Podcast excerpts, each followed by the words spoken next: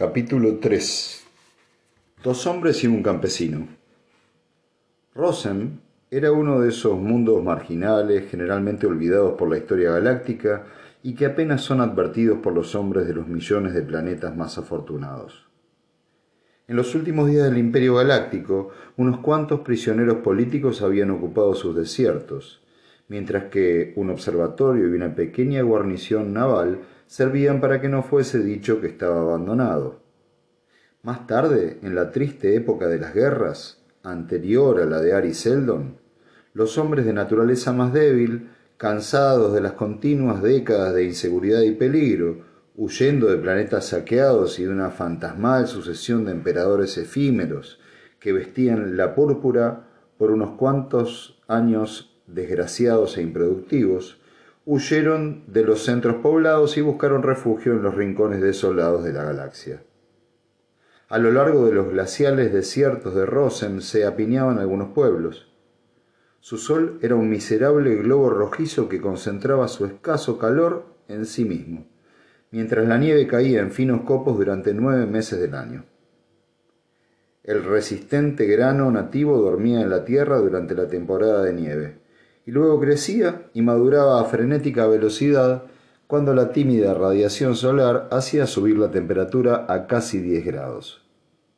Pequeños animales, parecidos a cabras, triscaban en los prados, apartando la nieve con sus minúsculos cascos de tres pezuñas. Pequeños animales parecidos a cabras triscaban en los prados, apartando la nieve con sus minúsculos cascos de tres pezuñas. Los hombres de Rosen tenían de esta forma pan y leche, y cuando podían permitirse el lujo de sacrificar a un animal, incluso carne. Los tenebrosos bosques que cubrían la mitad de la región ecuatorial del planeta suministraban una madera dura y de fina contextura para la construcción. Esta madera, ciertos minerales y algunas pieles eran lo bastante valiosos como para ser exportados y periódicamente llegaban las naves del imperio trayendo a cambio maquinaria agrícola, radiadores atómicos e incluso aparatos de televisión. Estos últimos no eran realmente algo incongruente, pues el largo invierno imponía al campesino un prolongado descanso. La historia pasaba de largo a los campesinos de Rosen. Las naves comerciales podían llevar noticias a grandes intervalos. Ocasionalmente llegaban nuevos fugitivos una vez apareció un grupo relativamente numeroso que se estableció. Y estos solían ser y estos solían traer noticias de la galaxia.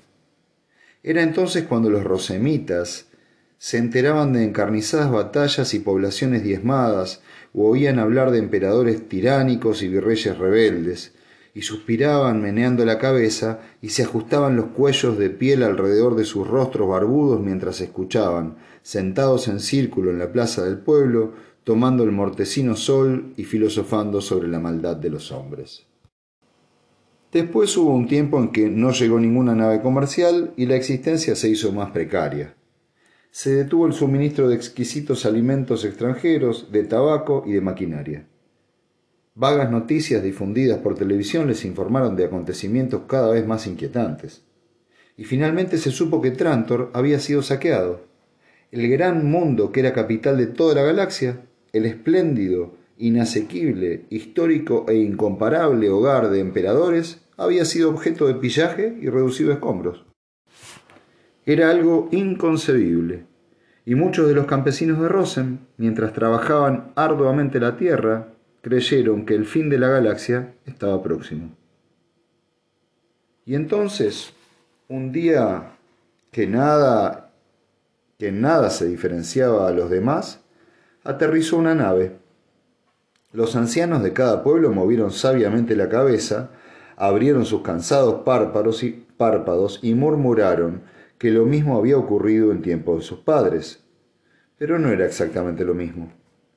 Aquella nave no era una nave imperial. En su proa faltaba la resplandeciente astronave y sol del imperio. Era un cacharro desvencijado, hecho con restos de naves más viejas, y los hombres que bajaron de él se llamaban a sí mismos soldados de Tacenda. Los campesinos estaban confundidos. No habían oído hablar de Tasenda, pero, no obstante, acogieron a los soldados con su tradicional hospitalidad. Los recién llegados interrogaron a los rosemitas sobre la naturaleza del planeta, la cantidad de habitantes, el número de sus ciudades, una palabra que los campesinos interpretaron como pueblos, originando una confusión general, su tipo de economía y cosas por el estilo. Llegaron otras naves y por todo el planeta fue proclamando que en aquellos momentos esta senda era el mundo dirigente, que se establecerían estaciones recaudadoras de impuestos a lo largo de la línea ecuatorial, la región habitada, y que se recogerían anualmente porcentajes de grano y pieles según ciertas fórmulas numéricas. Los rosemitas parpadearon indecisos, extrañados, sobre el significado de la palabra impuestos. Cuando llegó el momento de la recaudación, muchos pagaron, mientras que otros contemplaban llenos de confusión cómo los uniformados habitantes de otro mundo cargaban el maíz cosechado y las pieles en grandes camiones de superficie. Aquí y allí, indignados campesinos formaron bandas y saquearon las antiguas armas de caza, pero nunca llegaron a usarlas. Se disolvieron a regañadientes cuando vinieron los hombres de Tasenda, y comprobaron con desaliento que su dura lucha por la existencia se había hecho todavía más dura. Pero alcanzaron un nuevo equilibrio.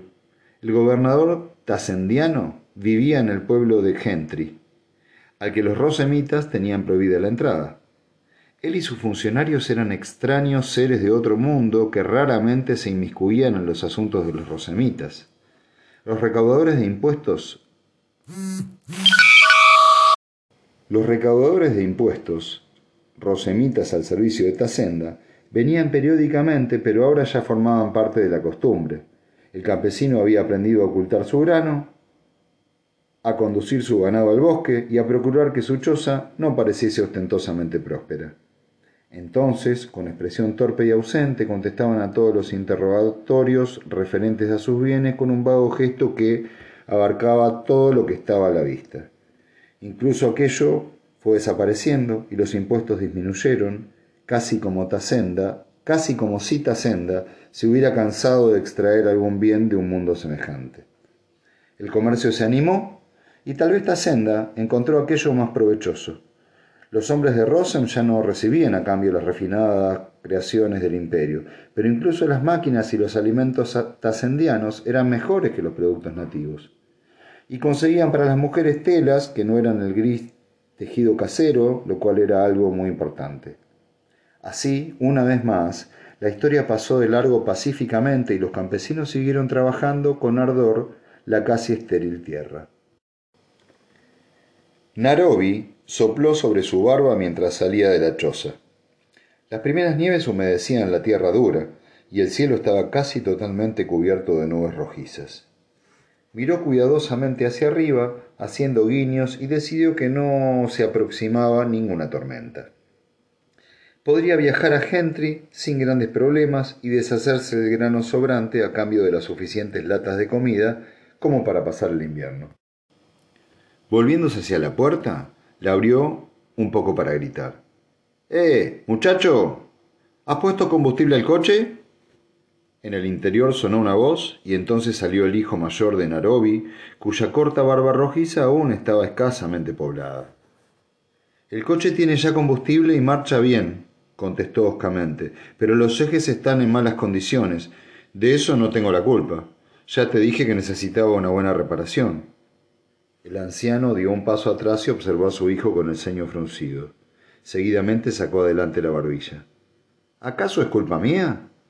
¿Dónde y de qué modo puedo conseguir una buena reparación? ¿No ha sido la cosecha insuficiente durante cinco años? ¿Han escapado mis rebaños a la peste? ¿Han volado las pieles por sí solas? Narobi. La voz familiar que gritó desde dentro le detuvo en su perorata. Gruñó. Bueno, bueno, ahora tu madre quiere meterse en los asuntos de padre e hijo. Saca el coche y asegúrate de que los remolques de mercancías estén bien sujetos. Dio unas palmadas con las manos enguantadas y volvió a mirar hacia arriba. Las nubes eran más densas y por el cielo gris que asomaba entre los nubarrones apenas si llegaba calor. El sol estaba oculto. Ya iba a desviar la vista cuando sus ojos se quedaron inmóviles, y su dedo índice señaló casi automáticamente hacia las nubes, mientras abría la boca para gritar, olvidándose del aire glacial. Mujer, llamó vigorosamente. Vieja, ven aquí. Un rostro indignado apareció en una ventana. Los ojos de la mujer siguieron la dirección que indicaba el dedo y se abrieron desmesuradamente.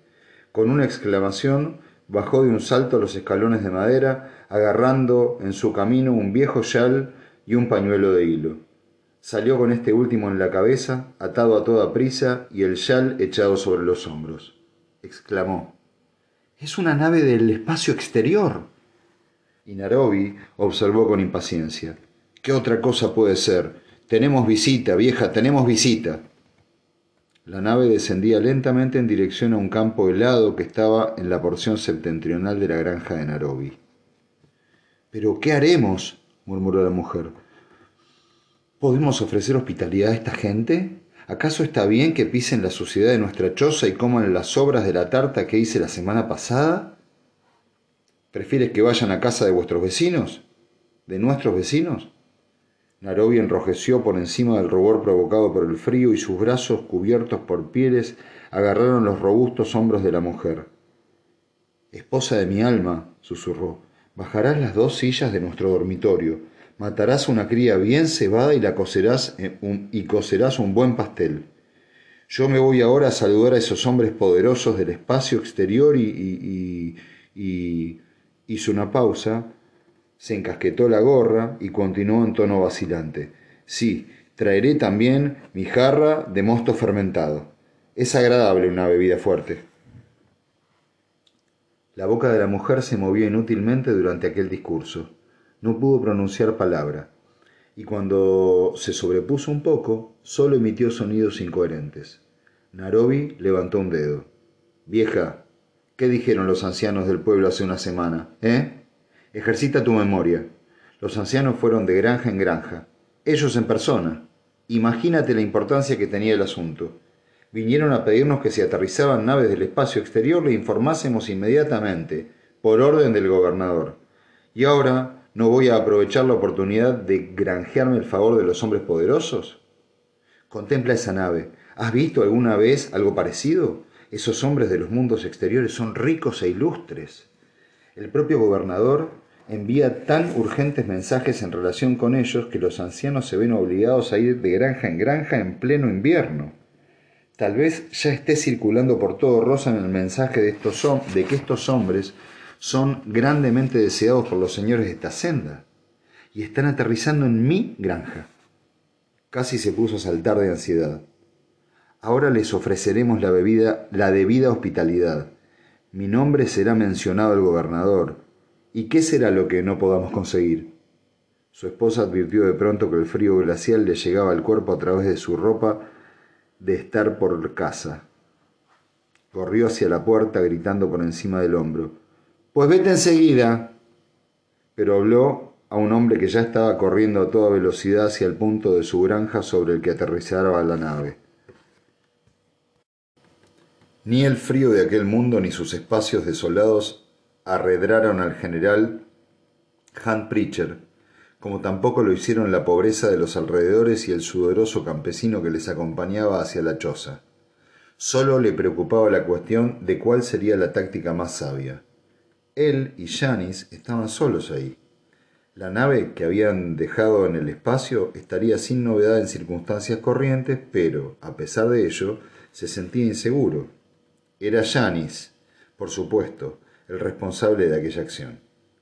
Miró hacia el joven y le sorprendió atisbando una expresión pícara a la mujer, que con la boca abierta y ojos curiosos apareció momentáneamente tras la cortina de pieles que dividía la habitación.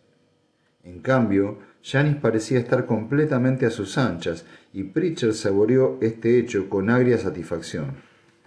Su juego no se desarrollaría exactamente de acuerdo con sus deseos. Los receptores emisores de ultraondas que llevaban en la muñeca constituían su única conexión con la nave. Y entonces el campesino, que era su anfitrión, sonrió de oreja a oreja, inclinó la cabeza varias veces y dijo con voz servil y respetuosa: Nobles señores, les pido permiso para decirles que mi hijo mayor, un muchacho bueno y listo, a quien mi pobreza me impide educar, me ha informado de que los ancianos llegarán pronto.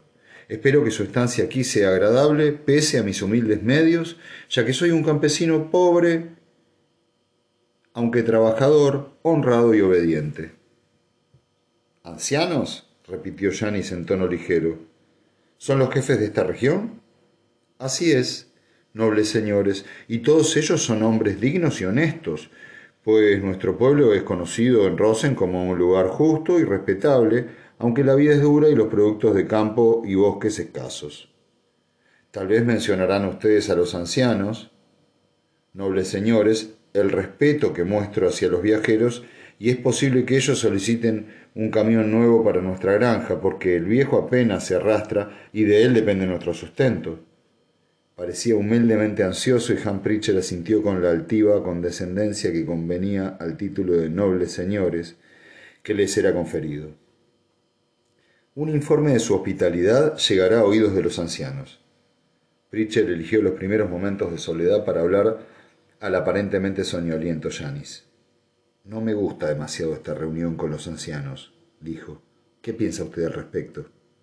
Janis pareció sorprendido. Nada. ¿Qué le preocupa? Creo que tenemos cosas mejores que hacer que llamar la atención en este lugar. Janis habló apresuradamente en voz baja. Puede ser necesario el hecho de que nos arriesguemos a llamar la atención. No podemos encontrar a los hombres que buscamos, Pritchard, escondiendo la cabeza bajo el ala.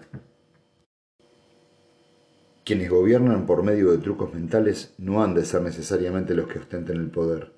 En primer lugar, es probable que los psicólogos de la segunda fundación sean una pequeña minoría de la población total, del mismo modo que en su propia primera fundación los técnicos y científicos eran unos pocos. Los habitantes corrientes son seguramente solo eso, muy corrientes. Es posible incluso que los psicólogos se mantengan ocultos y que los hombres que ejercen el poder crean sinceramente que son los verdaderos jefes. La solución de nuestro problema puede encontrarse aquí, en los hielos de este planeta. No comprendo una palabra de todo esto. Pues resulta bastante fácil. Tacenda es probablemente un mundo enorme, poblado por miles de millones de seres. ¿Cómo podríamos identificar a los psicólogos entre ellos y comunicar al mulo que hemos encontrado la segunda fundación? Pero aquí, en este planeta subordinado, en este diminuto mundo de campesinos, todos los dirigentes tacendianos están concentrados, según nos han dicho nuestro anfitrión, en el único pueblo importante, Gentry. En él deben vivir solamente unos centenares de ellos. Pritchard, y entre ellos tiene que haber uno o dos hombres de la segunda fundación. Nos dirigiremos allí eventualmente, pero veamos primero a los ancianos. Es un paso lógico en el camino. Se apartaron uno de otro cuando el campesino irrumpió de nuevo en la estancia dándoles, dando evidentes muestras de agitación. Nobles señores, ya llegan los ancianos. Les suplico una vez más que mencionen algo en mi favor. Casi tocó el suelo con su reverencia en un paroxismo de humildad. Le aseguro que nos acordaremos de usted, dijo Janis. ¿Son estos sus ancianos? Al parecer lo eran. Se trataba de tres hombres. Uno de ellos se acercó.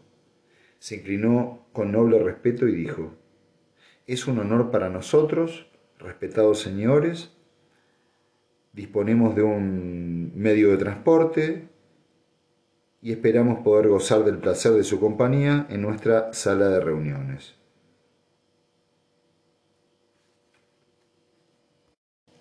Tercer interludio. El primer orador contempló pensativamente el cielo nocturno. Nubes alargadas flotaban entre el débil fulgor de las estrellas.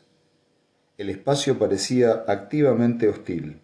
Era frío y terrible en sus mejores momentos, pero en aquellos instantes contenía a un extraño ser, el mulo, y aquel contenido parecía oscurecerlo con su maligna amenaza. La reunión había terminado no había durado mucho.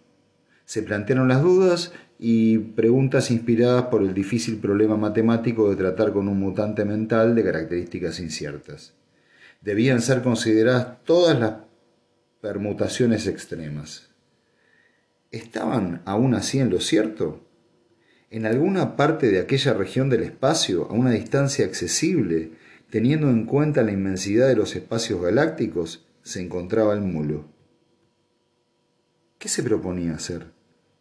Era bastante fácil manejar a sus hombres. Estos reaccionaban, y estaban reaccionando, de acuerdo con el plan. Pero, ¿qué haría el propio Mulo?